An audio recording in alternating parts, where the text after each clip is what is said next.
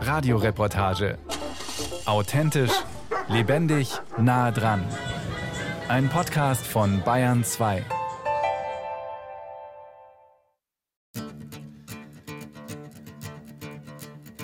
Es ist der Moment, wenn jemand ganz oben ankommt. Wie ist denn jetzt hier oben? Ausgezeichnet. Dir auch hoffentlich. Man hat das Gefühl der Weite, der Einsamkeit, man sieht Gipfel um sich herum. Mir verleiht es immer ein Hochgefühl, wenn ich wo stehe und so Natur pur um mich herum sehe. Keine menschliche Ansiedlung, keine Menschenströme, einfach Natur, wo man sich vorstellen kann. Und vor 600 Jahren oder 1000 hat es ganz gleich ausgesehen. Als ich raufgelaufen bin, so ganz tief in mir drin, kommt da eine ganz große Freude auf. In meinem Herz, das geht einfach auf.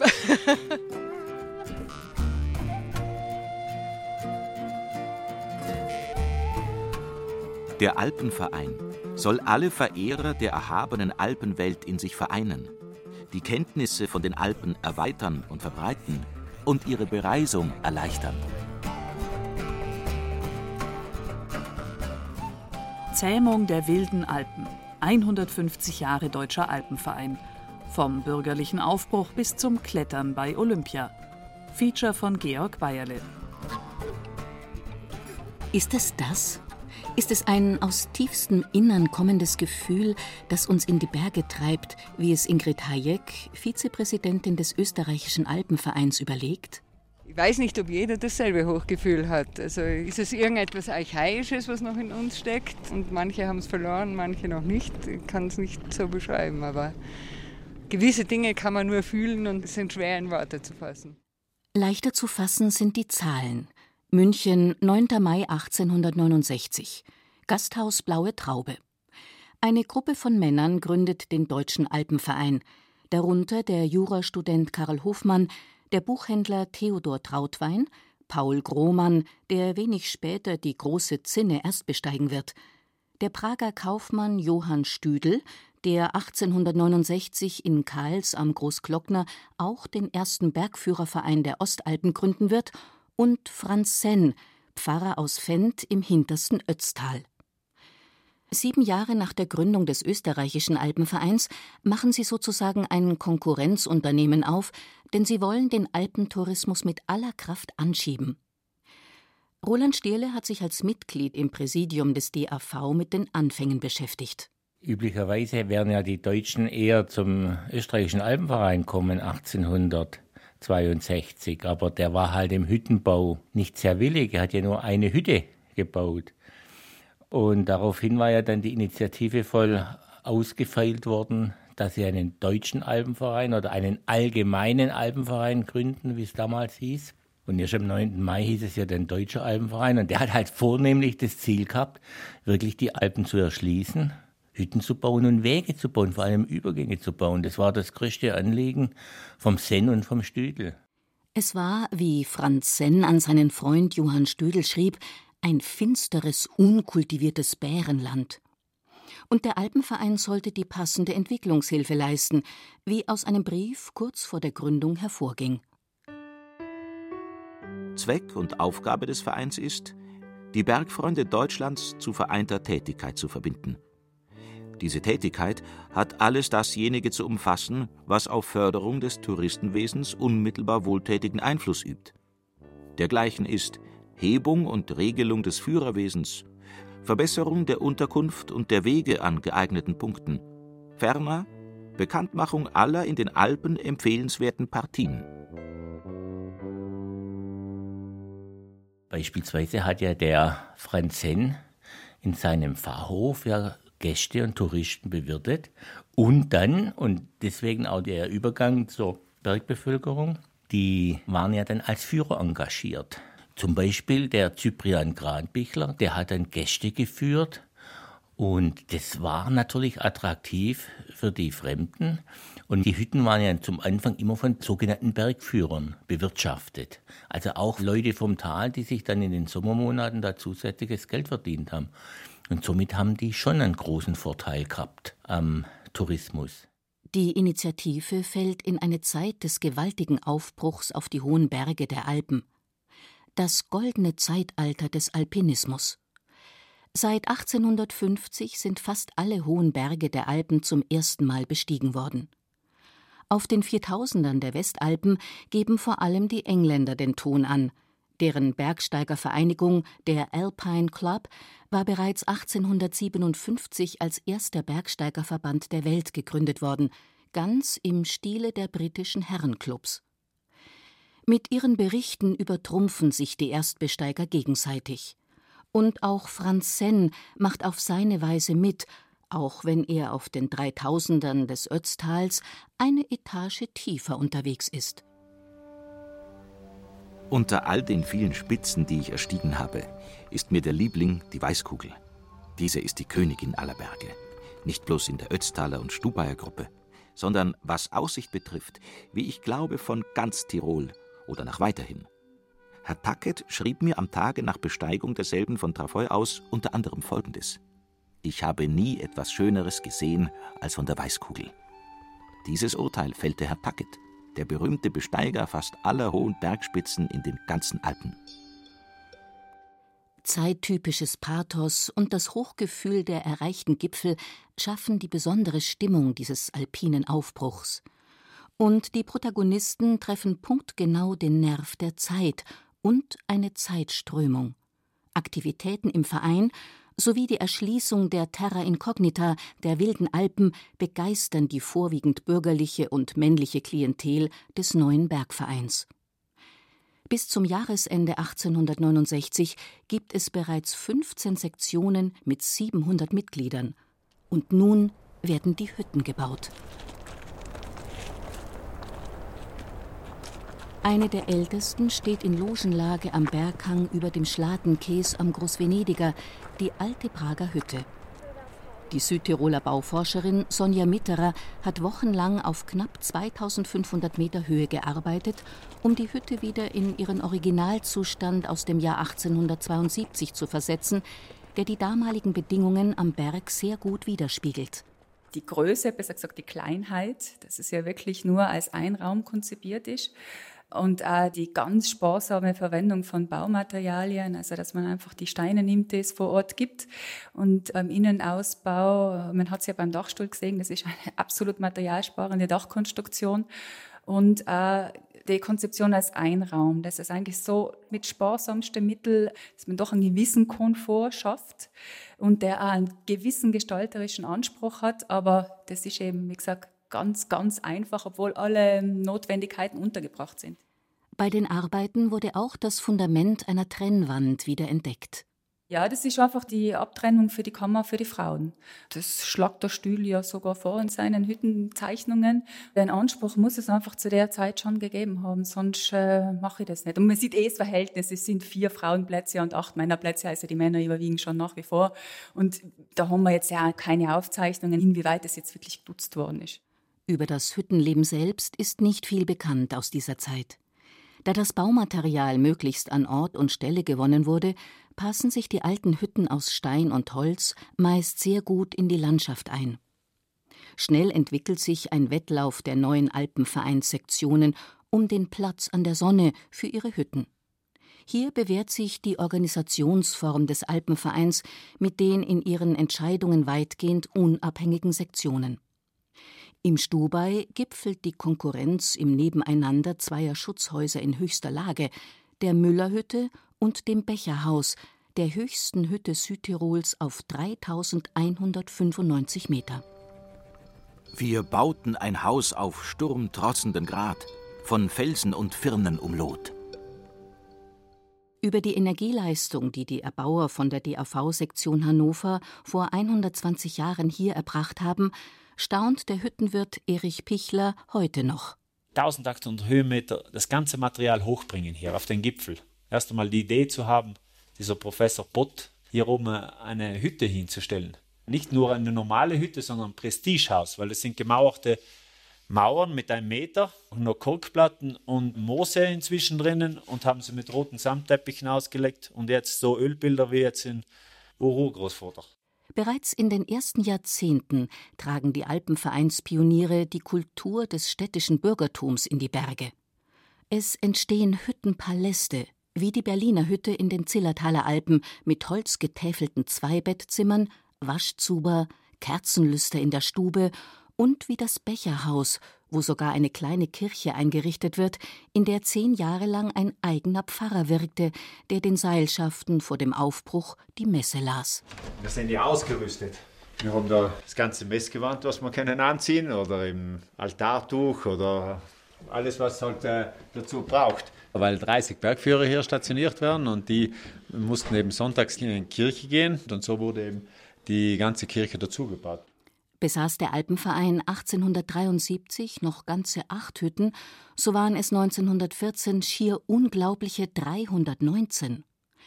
Sie sind das sichtbarste Zeichen der neuen Bewegung und im gleichen Jahr der Gründung des Deutschen Alpenvereins hebt einer der Gründerväter, Johann Stüdel, auch den ersten Bergführerverein der Ostalpen aus der Taufe. Denn es braucht ortskundige und erfahrene Leute, die die neue Klientel Bergsteiger auf die Gipfel bringen.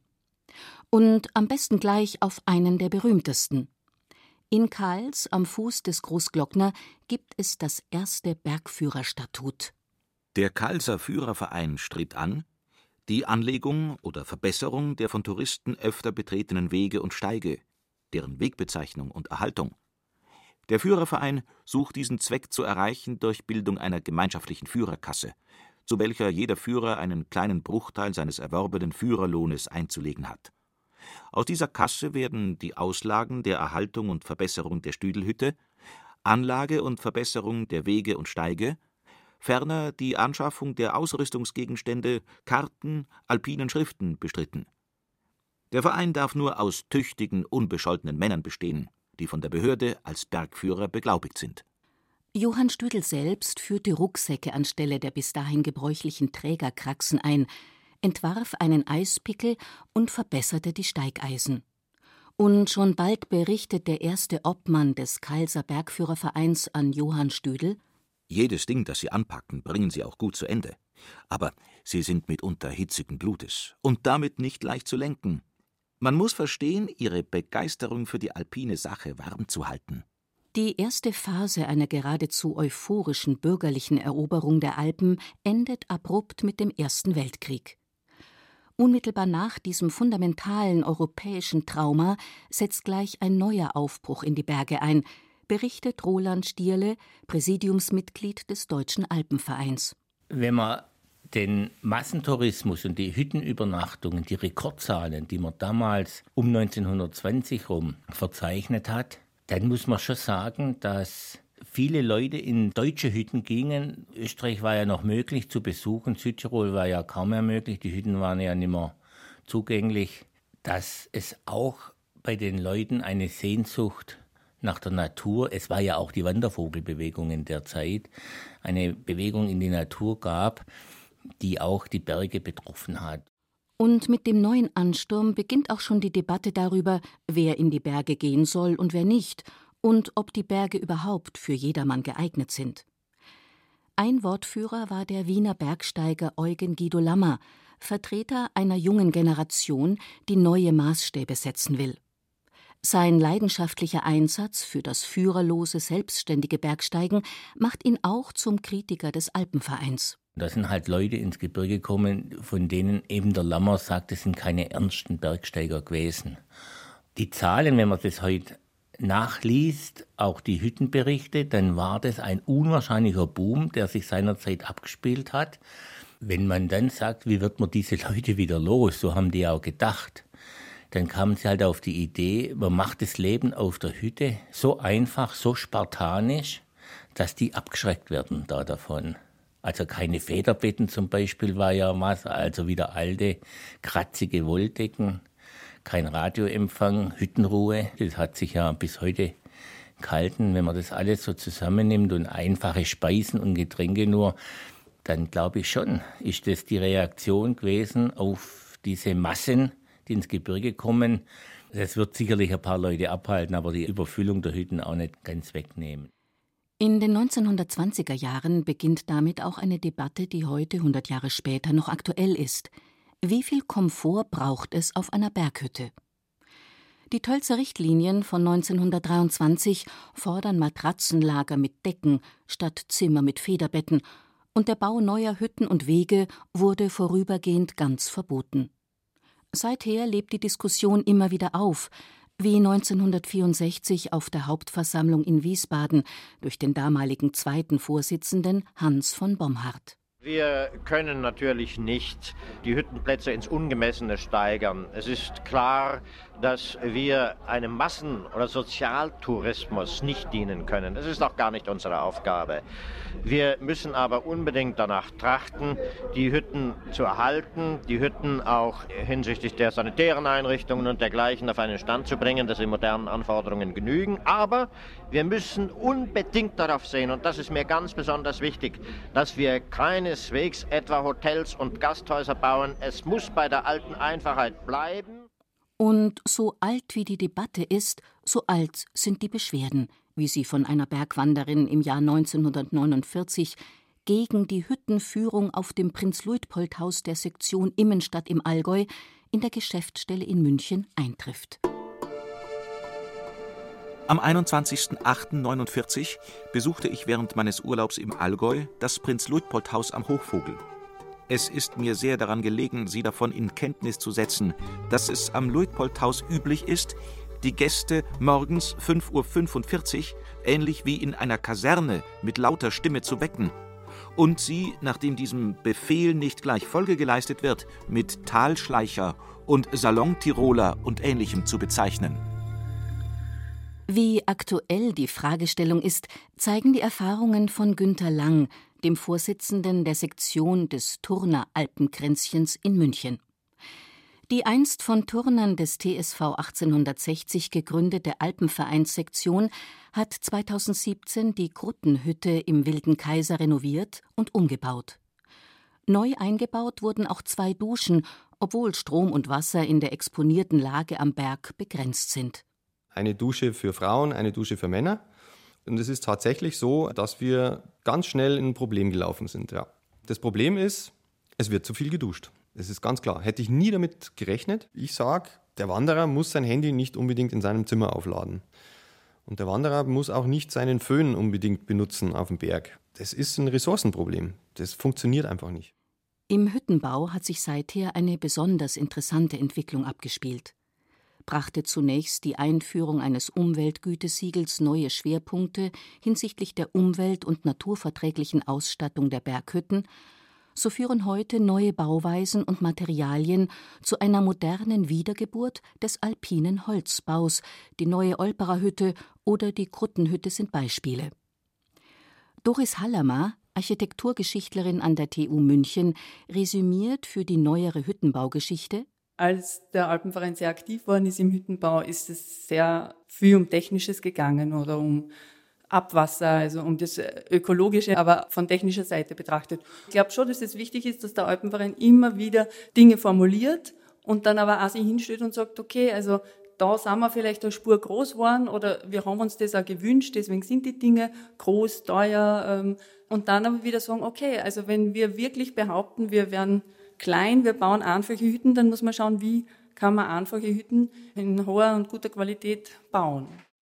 Gerade bei den Bauprojekten tritt noch eine Besonderheit zutage. Es ist die herausragende Bedeutung des Ehrenamts, wie sie Günter Lang demonstriert hat. Für das Millionenprojekt der Sanierung und des Umbaus der Gruttenhütte hat der Techniker seinen Job auf Teilzeit halbiert und den gesamten Sommer auf der Berghütte verbracht. Tourenführer vom Kranzel haben ihre Bergtouren bewusst in diese Gegend verlegt und neben der eigentlichen Bergtour mit den Teilnehmern auf der Baustelle mitgearbeitet. Und bis heute hat jede DAV-Hütte einen Raum, für den ein einheitlicher Schlüssel passt. Ein einzigartiges Konzept, betont Roland Stierle, der für die Hütten zuständig ist. Das muss man sich wirklich mal überlegen. In der heutigen Zeit gibt es einen Verein, der in der Zwischenzeit 300 23 Hütten hat. Also wir haben heute genauso viele Hütten wie der Deutsche Österreichische Alpenverein vor dem Ersten Weltkrieg. Und da einigt man sich auf ein Schloss, dass jedes Mitglied zum anderen in die Hütte kommen kann, in seine Wohnung. Das ist, muss man sich schon mal vorstellen. Welches Vertrauen und welche ja, Voraussetzungen, die Solidargemeinschaft da geschaffen wurde. Und ich finde schon, das ist so der Allmende-Gedanke. Es gibt ein Eigentum, das eine Gruppe hat, und die eröffnen das jedem Mitglied zu gleichen Rechten, in die Hütte zu gehen. Also das ist phänomenal.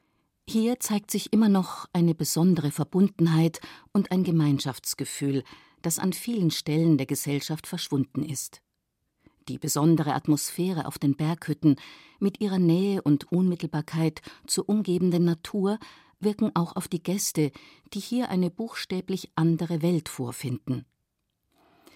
Auf einer Berghütte sind alle gleich, und dieser so banale wie wichtige Grundgedanke wirkt in der egozentrischen Konsumgesellschaft von heute fast schon ebenso anachronistisch wie die Werte von Einfachheit und Gemeinschaft, die mit dem Hüttendasein verbunden sind.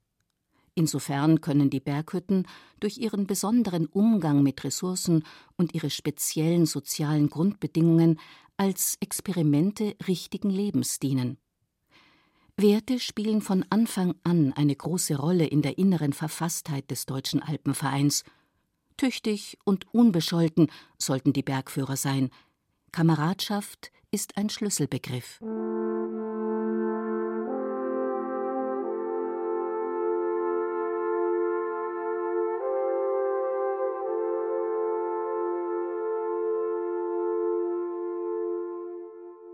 Im Dezember 2001 findet im Alpinen Museum auf der Münchner Praterinsel eine denkwürdige Feier statt.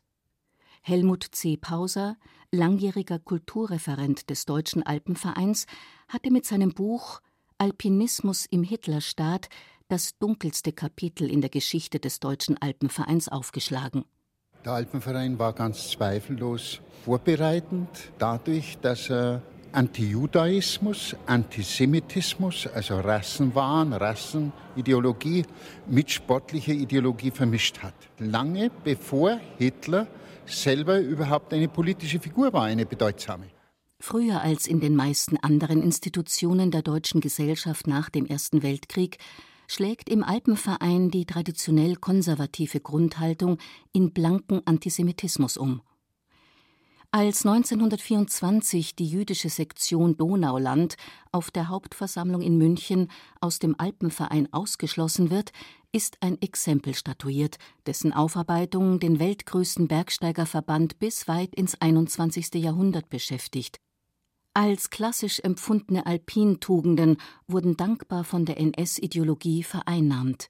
Bergsteigen als Mannessport die Heftigkeit, der Kampf mit der Natur, aber immer in der Mannschaft. Unter einer Führung eine bestimmte Mannschaft ein bestimmtes Ziel erreichen. Rückblickend bewertet die Leiterin des Alpinen Museums, Friederike Kaiser, den Aufarbeitungsprozess als ein gelungenes Beispiel der Vereinskultur. Es gab mehrere Mitglieder, die darauf gedrungen haben, dass man sich mit der Vergangenheit auseinandersetzt. Und es hat Ende der 90er Jahre schon einen Antrag gegeben, dass man Gedenksteine setzt für die ausgeschlossenen jüdischen Mitglieder, was dann Anfang der 2000er Jahre auch gemacht wurde. Es wurde eine Resolution verabschiedet gegen Intoleranz und Hass. 1938 wird der Deutsche Alpenverein im Reichsbund für Leibesübungen gleichgeschaltet. Erst 1950 wird er in Würzburg offiziell wiederbegründet. Das Bekenntnis des Deutschen Alpenvereins zur eigenen Beteiligung am Antisemitismus war für viele Mitglieder ein wichtiger Schritt. Ich bin selber Historiker und habe über jüdische Geschichte geforscht und deswegen war ich, als ich DRV-Mitglied wurde, sehr interessiert daran zu wissen, wie hat denn der DRV seine Geschichte aufgearbeitet und war da sehr beeindruckt, wie der DRV offen und auch wirklich äh, tief gegangen ist, um zu sehen, was ist denn passiert in den 20ern, als die jüdischen Mitglieder ausgeschlossen wurden, noch bevor die Nazis wirklich an der Macht waren. Und es hat mich wirklich positiv überrascht, dass der DRV das gemacht hat, was wir Historiker ja uns alle wünschen, nämlich aus dieser Geschichte gelernt und Konsequenzen gezogen dafür, wie er jetzt mit Minderheiten umgeht. Thomas Michel ist der Vorsitzende des Gay Outdoor Club, der schwul-lesbischen Sektion des Deutschen Alpenvereins, die mit ihren 1600 Mitgliedern auch für die neue Offenheit des heute größten Bergsteigerverbands der Welt steht. Als wir 1986 von einem Engländer gegründet wurden, der das schon kannte aus seiner Heimat, da war Bayern noch ein anderes Land. Da konnte man als schwuler Mann nicht einfach erkennbar schwul in die Berge gehen. Da wurde man als Lehrer, wenn man schwul war, noch nicht mal verbeamtet. Insofern haben wir einen langen Weg hinter uns. Und als wir den Antrag gestellt haben, wurden wir wirklich mit offenen Armen aufgenommen. Und die Mitglieder, die ja über so eine Aufnahme einer Sektion entscheiden müssen, haben unseres Wissens nach tatsächlich auch mit Mehrheit oder einstimmig beschlossen, dass sie uns als Sektion aufnehmen. Was ein tolles Zeichen und Signal ist. Ein bemerkenswertes Zeichen angesichts der alten Werte, von der heroischen Mannes- und Mannschaftstugend, die das erste halbe Jahrhundert des Deutschen Alpenvereins geprägt hat. Und bemerkenswert, wenn man es etwa mit der Debatte um Thomas Hitzelsperger im Deutschen Fußballbund vergleicht. Ich glaube tatsächlich, dass es ein paar Ähnlichkeiten gibt und ich glaube, dass der DRV da viel offener und bewusster damit umgeht. Ab und an erleben wir das schon auf Hütten nochmal, äh, dass vielleicht andere Wanderer, wenn sie uns an T-Shirts erkennen, ein bisschen schief gucken. Aber das hat doch stark abgenommen. Und ich denke, was wir mehr erleben, ist, wenn wir als Sektion mit anderen Sektionen auf Hütten zusammenkommen oder man im Zug sich erkennt, weil wir alle das DRV-Logo teilen, dass es eher Interesse ist und die Gemeinsamkeit bleibt und ist äh, die Liebe zu den Bergen. Und das ist doch was stark Verbindendes. Und die Gruppe bringt auch eine neue Stilistik mit in den Bergsport. Wir sind, glaube ich, insofern ein bisschen äh, neuer Typus, weil wir es nicht so verbissen angehen und weil stark die Freude einfach am Wandern rauskommt und wir in ganz unterschiedlichen Gruppen einfach in die Berge gehen und das alles seinen Platz hat. Diesen Kulturwandel nimmt Friederike Kaiser, die Leiterin des Alpinen Museums, in der eigenen Entwicklungsgeschichte wahr. Aus ihrer Jugend erinnert sie sich an die damals noch geltenden alten Ideale. Das, was zumindest ich, ich bin jetzt über 50, eigentlich immer noch mit dem Alpenverein in meiner Kindheit verbindet, dass man relativ leistungsorientiert in die Berge geht und wirklich die tollen Routen da auch bewältigt. Und dass das aber eine Entwicklung ist, die eigentlich im Verein erst in den 20er Jahren angekommen ist. Der Verein nimmt das Bergsteigen und den Naturschutz dann in die Satzung auf, fängt an, ein Ausbildungswesen zu etablieren, eben um die Mitglieder dann überhaupt zu befähigen, sozusagen leistungsorientierter in die Berge zu gehen. Die wilden und widersprüchlichen 20er Jahre. Nach der Zäsur des Ersten Weltkriegs wird 1919 die Jugend des Deutschen Alpenvereins gegründet, ein bewusster Jugendstil gegen die alten Zöpfe. Sodann Massenaufbruch ins Gebirge und Antisemitismus, Tölzer Richtlinien, Naturschutz und das sogenannte Bergsteigen schärferer Richtung. Und der DAV schickt Expeditionen in Richtung Dach der Welt.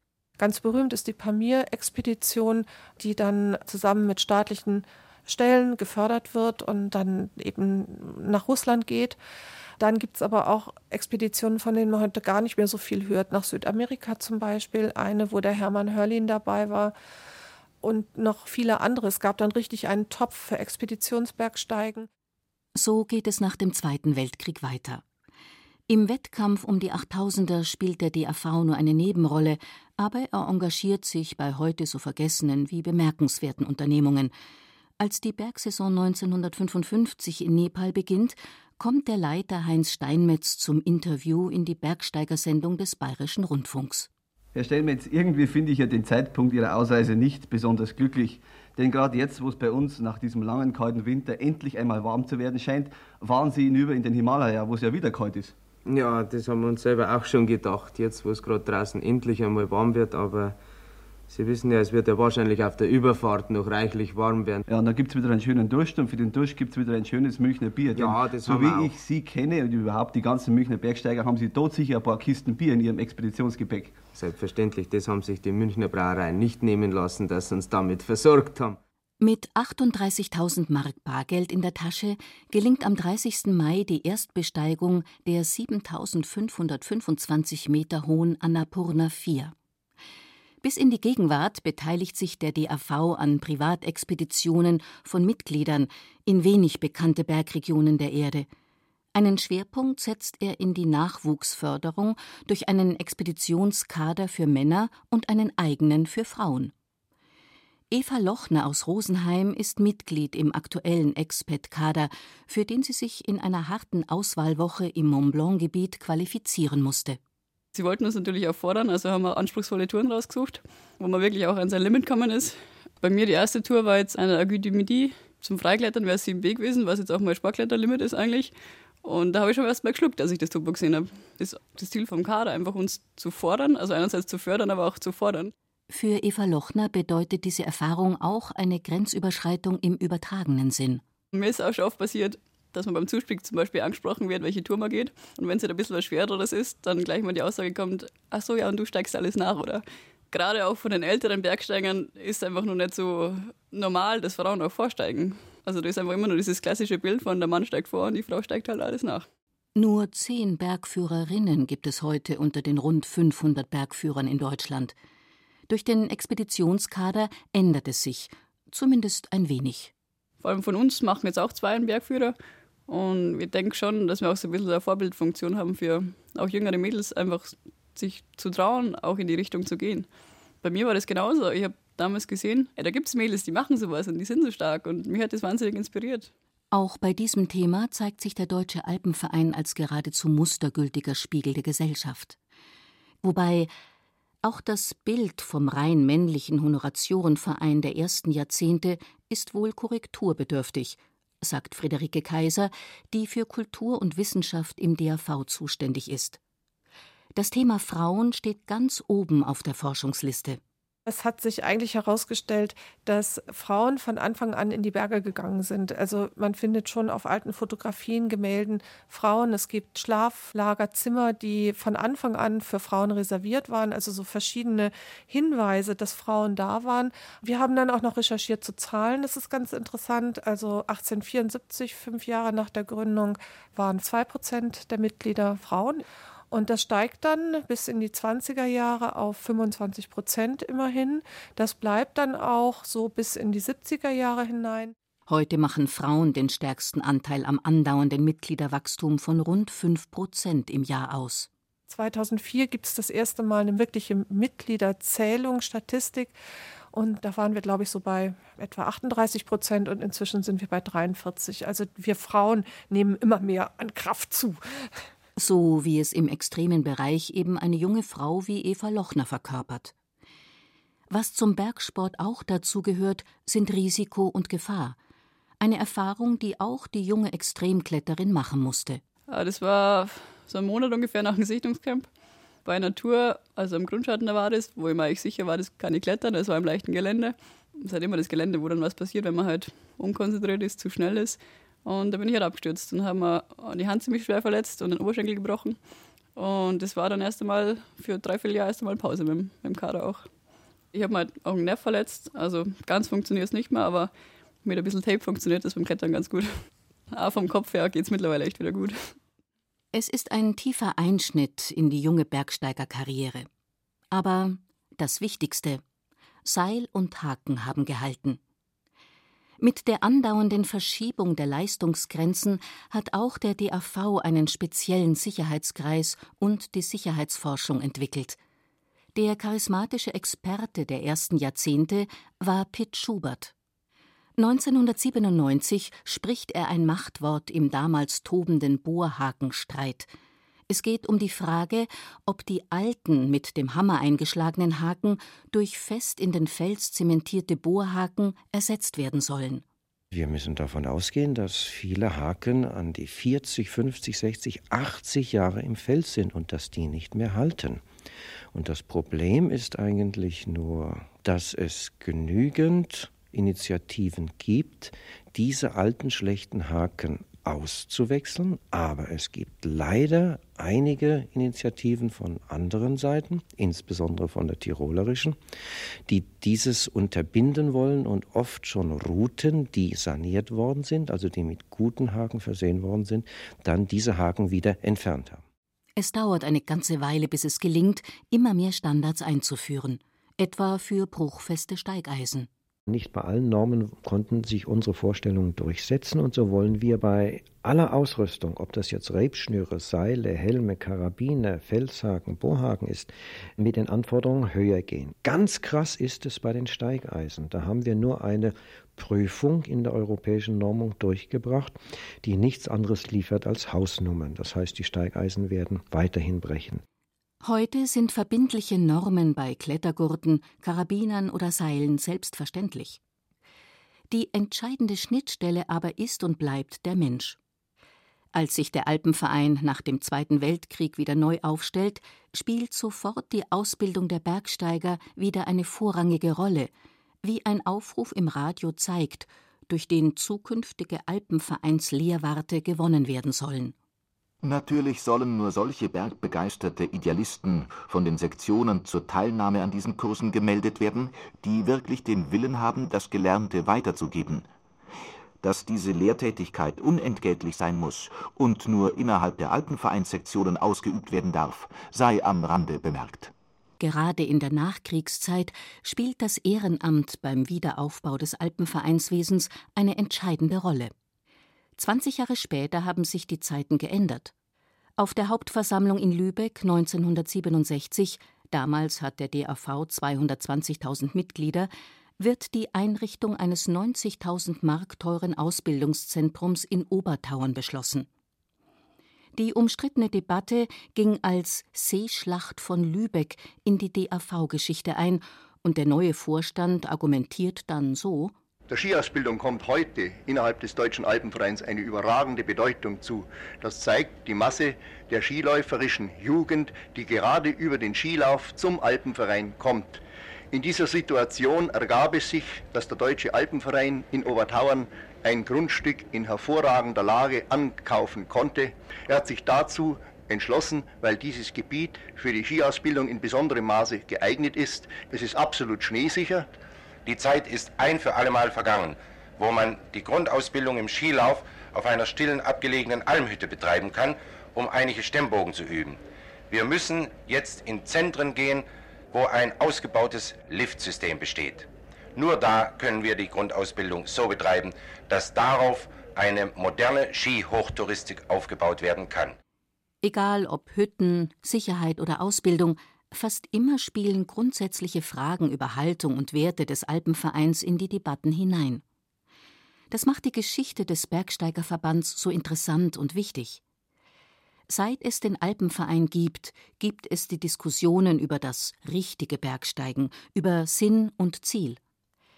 Die Alpen sind nicht einfach nur eine geografisch besonders anziehende Landschaftsformation, sondern Projektionsfläche gesellschaftlicher Orientierung. 1964 werden in München sogenannte Bergsteiger-Grundsätze beschlossen. Ein paar Auszüge. Nicht Großspurigkeit, sondern Zurückhaltung zeichnet den Könner, den zuverlässigen Menschen und guten Kameraden aus. Wahrhaftigkeit ist für ihn selbstverständlich. Das Können ist des Dürfens Maß. Wer sich an eine Berg- und Skitour wagt, muss auch zum Umkehren gewappnet sein. Wer in Bergnot gerät, ist auf die Hilfe eines jeden angewiesen, der sich irgendwo in der Nähe befindet. Darum muss jeder Bergsteiger und alpine Skiläufer stets zur Hilfe bereit und auch jeder zu wirkungsvoller Hilfe fähig sein. Und? Die Natur schützen. Die Berglandschaft ist eines der wenigen Rückzugsgebiete ursprünglicher Natur. Dieses Ödland muss vor der drohenden Übererschließung durch Wege, Aufzüge und Bahnen, Häuser und Zäune, Kraftwerkbauten, Industrie und anderen meist kommerziellen Zivilisationserscheinungen geschützt werden. Wir Menschen brauchen wenigstens etwas Raum, in dem wir in einer unzerstörten, unverdorbenen Umwelt allein sein und zu uns selbst finden können. Ein solches Gebiet ist das Gebirge und muss es bleiben. Eine zweite Säule des Deutschen Alpenvereins ist jenseits aller Debatten seit 100 Jahren anerkannt, der Naturschutz. 1927 wird er als Grundsatzaufgabe verankert. Nach dem technologischen Schub der Seilbahn- und Liftentwicklung im Gebirgskrieg setzt sich die neue Technologie jetzt im touristischen Betrieb fort. Kurz nach dem Zweiten Weltkrieg berichtet der Bayerische Rundfunk über eine politische Initiative des DAV die in Ingolstadt bei der Hauptversammlung des Alpenvereins Anfang Dezember 1948 gefassten Beschlüsse enthalten eine Petition an die Oberste Bayerische Naturschutzbehörde, das Innenministerium, alles daran zu setzen, dass die weitere Verunstaltung unserer Berge durch neue Bergbahnen und Skilifte unterbleibt. 1958 schließt sich der DAV den Naturschutzverbänden an im Kampf gegen geplante Wasserkraftwerke an Saalach, Tiroler Ache und Wertach. Luitpold Rues, damaliger Geschäftsführer des Bund Naturschutz, formuliert das gemeinsame Anliegen es handelt sich bei diesen drei Flussstrecken immer um die allerschönsten Teile dieser Flüsse. Zum Beispiel die Tiroler Ache hat nur von der Landesgrenze bei Globenstein bis Schleching eine Schlucht, und gerade diese Strecke soll nun für eine kleine Kraftwerkanlage ausgebaut werden und aufgestaut werden. Bei der Saalach ist es so, dass die österreichische Strecke ausgebaut wird und dadurch kommt natürlich ein gewisses regelmäßiges Wasser herein und gerade diese Regelmäßigkeit des Wassers, die ist wieder verlockend, dass sie auch ausgenützt wird. Aber es geht da gerade ein ganz besonders wunderschönes Stück eines Wildflusses dadurch verloren, wenn dieser Wildfluss in Stauseen umgewandelt wird. Und das dritte, die Wertach, die ist noch eine vollständig unberührte Flussstrecke und Waldschlucht unterhalb Nesselwang. Und gerade dort, in diesem besonders stillen Gebiet, ist es auch sehr schade, denn wir brauchen ja auch für den Fremdenverkehr noch Reserveplätze und Oasen der Stille, die jetzt gerade immer äh, so erwähnt werden. Der Widerstand gegen die Verbauung der alpinen Natur bleibt ein Grundtenor des Alpenvereins, der 1971 mitbeteiligt ist an der Einrichtung des Bayerischen Alpenplans.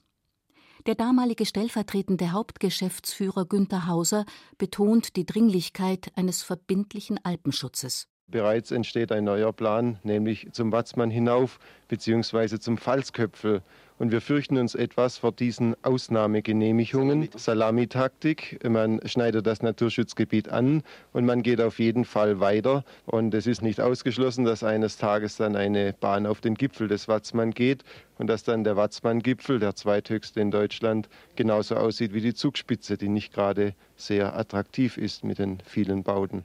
Je stärker der Verein wächst und je mehr sich die bergsteigerischen Disziplinen ausdifferenzieren, desto mehr aber wendet sich der Grundsatz, die Bergnatur zu schützen und zu bewahren, auch nach innen. Zum 125-jährigen Geburtstag 1994 ist die Mitgliederzahl auf 600.000 angewachsen. Damals bricht die Debatte um den ADAC der Alpen los und Reinhold Messner zeigt eine durchaus auch selbstkritische Haltung. Ich bin für eine Einschränkung durch ein Erschweren des Steigens in die Berge. Alles andere wird nichts mehr helfen. Sonst werden die Naturschützer bzw. die Gesetzgeber kommen und uns aussperren, was natürlich sozial ungerecht ist, was auch von der Gesundheit her des Menschen generell ein Blödsinn wäre. Aber wir sind natürlich, und ich nehme mich da nicht aus, auch ich bin spät auf die Erkenntnis gekommen, dass es überhand nimmt, die Zahl mitverantwortlich für diese Massen, die alles durcheinander bringen, die alles aus dem Gleichgewicht kippen.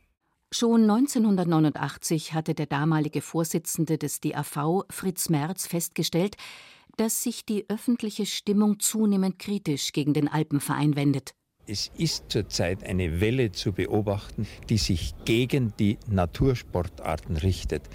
Natürlich sind Skifahrer, Bergsteiger, Wanderer, Kletterer, Radfahrer, Segler, Kajakfahrer, Drachenflieger, Gleitschirmflieger und was es alles gibt, Nützer der Natur. Daraus zieht der damalige DAV-Chef im Rucksackradio die Konsequenz? Aktiver Aufenthalt in der Natur ist für das gesamte Volk wichtig, ist ein Lebensbedürfnis und gehört zur heutigen Lebensqualität. Und da sollte man nicht von vornherein sagen, da sind wir dagegen, keine weiteren Nutzungen mehr, sondern der Ansatz muss lauten, die richtige Nutzung. Jeder Einzelne muss eben dazu erzogen werden, richtigen Gebrauch von der Landschaft zu machen, schonenden Gebrauch von der Landschaft zu machen. Die konkrete Umsetzung erfolgt im Modellprojekt Skibergsteigen umweltfreundlich und den Kletterkonzepten. Vom ursprünglichen Vereinszweck, der Erschließung der Alpen, hat sich der DAV hier zunehmend dem Schutz der Bergwelt verpflichtet.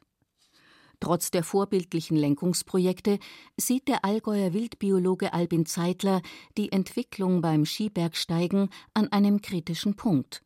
Gerade da, wo eben sehr viel Aktivität ist, wenn ich diese harmlosen Berge nehme, die sind natürlich, wenn Lawinengefahr ist, allererste Adresse und da wird tatsächlich das überrollt. Es ist auch wirklich eine ernsthafte Frage zu stellen, ob denn das Skitourengehen nach einem Powder-Alarm Sonntag noch als sanft bezeichnet werden kann. Und die nächste Herausforderung rollt auch bereits an. 800.000 pro Jahr in Deutschland verkaufte Mountainbikes, davon 100.000 E-Bikes, zeigen, wie rasant sich dieser neue Bergsporttrend ausbreitet, wie ihn der Lenkrieser Sepp Öfele vor seiner Haustür beobachtet. Die Bereiche, wo du früher als Mountainbiker einfach unterwegs warst, auf die Vorstraßen, auf die Almer, sonst wo. Du bist jetzt vor die E-Biker überschwemmt, jetzt suchst wieder irgendwas, wo du dich wieder abgrenzen kannst und wanderst in extremere Gebiete ab. Ein neues Modellprojekt soll auch das Mountainbiken in die richtige Bahnen lenken, das der DAV als neue alpine Kernsportart betrachtet. Mit bemerkenswerter Rasanz brechen immer mehr auf und tun es in immer neuen Spielarten. Die Dynamik des Booms zeigt sich besonders gut am Klettern. Über 200 Kletterhallen betreiben die DAV-Sektionen inzwischen. Das Klettern ist aus der Natur in die Sporthallen der Städte gewandert. Im neuen Landesleistungszentrum in Augsburg turnt Mia Bachmann mit akrobatischen Bewegungen beim Training des Bayern-Kaders bis zum Sturz an den extrem montierten Gummigriffen. Also die Tour ist halt ziemlich pumpig und da oben war ich halt dann schon richtig gepumpt. Dann bin ich halt einfach so geflogen. Aber ich habe schon noch den letzten Zug mit viel Wille gemacht. Dabei wurde auch auf diesem Gebiet die Grundsatzdebatte geführt, ob das noch mit Bergsteigen und Alpenverein zu tun hat. 1989 argumentierte der damalige DAV-Chef Fritz Merz es ist natürlich etwas völlig Neues für den Deutschen Alpenverein, dass es hier Wettkämpfe in der Halle gibt. Der Leistungsgedanke des Wettbewerbs ist ja dem Bergsteigen überhaupt nicht fremd. Die Ersteigungsgeschichte berühmter Wände La Liderer Wand zum Beispiel oder das Matterhorn zeigt das ja. Nun natürlich jetzt in der Halle ist etwas völlig Neues. Ich meine schon, dass das sich seinen Platz erobern wird. 1948 hatte der damalige Vorsitzende der Sektion Hochland, Konrad Klerner, diese Frage im Bayerischen Rundfunk noch ganz anders beantwortet. Zitat Gibt es denn beim Bergsteigen einen Rekord? Ich glaube nicht. Die Höchstleistung ist wohl beim Bergsteigen immer vorhanden. Doch ist hier das Wort Rekord nicht damit verwandt. Der Bergsteiger freut sich an den Blumen, die am Wege stehen, an den grünen Almmatten und nicht zuletzt an den bizarren Gipfeln, die ihn umgeben. Über Grate und Wände erreicht er nach hartem Kampf und äußerster Kraftanstrengung sein Ziel, den Gipfel. Bergsteigen ist tiefstes Naturempfinden. Erlebnis, das den Bergsteiger zu dem formt, was er eben ist, zum Bergsteiger, zum Charakter, zum ganzen Menschen. Seit das IOC Klettern als neue Disziplin bei der Olympiade 2020 in Tokio anerkannt hat, hat der DAV professionelle Sportstrukturen mit Bundes- und Landestrainern aufgebaut. Und die Euphorie hat noch einmal zugenommen. Ja, es ist natürlich schon ein großes Ziel, worauf man hinarbeiten will. Es ist eigentlich eine große Chance fürs Klettern, dann auch noch mal ein bisschen bekannter zu werden. Ja, mir macht es halt einfach Spaß, wenn ich oben bin und weiß, dass ich jetzt was erreicht habe und vor allem das im Team und mit denen dann auch zum Beispiel auf die Wettkämpfe oder so fährt. Der Aufbruch des 21. Jahrhunderts ist jung und knallbunt. Es sind nicht mehr die Bunthosen der Generation der Opas und Väter, die in den 60er und 70er Jahren mit rot karierten Hemden und gern in Reih und Glied und atmosphärisch in einer aus heutiger Sicht verstaubten Hüttenromantik auf ausgetretenen Wanderwegen unterwegs waren. Gerade die Jungen zwischen 20 und 30 haben ausgerechnet das vermeintlich langweilige Wandern als die neue Trendsportart für sich entdeckt. Dahinter steht eine Mischung aus neuer Natursehnsucht, Abschalten von zu viel Stress und Enge und dem Betrieb in den Städten sowie die neue Achtsamkeit auf Gesundheit und Fitness. Das schlimmste Ereignis für besonders schöne Naturflecken ist dabei, wenn sie Instagrammable werden. Der Königsbachfall im Nationalpark Berchtesgaden und der Schrecksee in den Allgäuer Hochalpen haben wegen der Verschmutzung durch Besucher traurige Berühmtheit erlangt. Inzwischen bedeutet es quasi das Todesurteil binnen Monaten für einen besonders schönen Platz, wenn er von der Community entdeckt wird, schildert Caroline Scheiter vom Nationalpark Berchtesgaden. Früher war es so, dass diese Gumpen an dem Königsbach-Wasserfall praktisch zu den Einheimischen vorbehalten waren. Das waren so geheime Badestellen, da führt kein offizieller Weg hin. Und heute ist es so, dass eben diese Instagram, Facebook-Community diese Plätze auch entdeckt hat. Und es gibt halt Wegeführungen über YouTube, über Instagram, wie man genau zu diesen Pools hinkommt. Und die Leute zertrampeln dort die Vegetation, die kampieren dort, die machen Feuer und zerstören dort wirklich die Natur und bringen sich auch selber, wie man auf den Bildern auch sieht, in große Gefahr. Nach 150 Jahren geht es längst nicht mehr darum, immer mehr Menschen fürs Gebirge zu begeistern, sondern die vielen, die kommen, für den besonderen Naturraum zu sensibilisieren. Der gerät immer mehr unter Druck, auch weil sich der Klimawandel immer stärker auswirkt. Hier entsteht die nächste Herausforderung für den DAV, sagt Roland Stierle aus dem Präsidium, denn in Höhen ab 2500 Meter schmelzen nicht nur die Gletscher, sondern auch der Permafrost, das Eis im Gestein, und ganze Berghänge geraten ins Rutschen. Die erste Hütte ist ja gesperrt, weil sich die Fassade wegbewegt hat und der Permafrost hat mit Sicherheit im Ötztal seinen Beitrag dazu geleistet und ich glaube schon, die Alpenvereinshütten sind auch ein Maß dafür, wie schnell das jetzt geht. Etwa zwei bis drei Dutzend Alpenvereinshütten sind im Permafrostgebiet, ganz zu schweigen von den Auswirkungen des Permafrostes auf Wege. Es gibt ja kilometerweise Wege, die entweder gesperrt sind heute wegen Steinschlag oder verlegt werden mussten. Der Lebens- und Naturraum Alpen ist in eine neue und bisher ungewohnte Dynamik geraten. So wie sich der Alpenverein mit den Menschen verändert hat, so werden die Veränderungen der Natur neue Reaktionen erfordern. Franz Senn hätte sich diese Entwicklungen kaum träumen lassen, als er voller Ungeduld den Bau von Wanderwegen und Hütten für eine sanfte Wirtschaftsentwicklung der darbenden Bergbevölkerung angeschoben hat. 1,3 Millionen Mitglieder hat der weltgrößte Bergsteigerverband heute. Mission erfüllt, könnte man einerseits sagen aber jetzt geht es darum, dass das einzigartige Gebirge, das einst der Magnet und Auslöser für die Vereinsgründung war, diese Epoche des organisierten Bergtourismus einigermaßen unbeschadet übersteht. In diesem Sinne kann man sagen, dass die eigentliche Aufgabe des Deutschen Alpenvereins jetzt erst begonnen hat.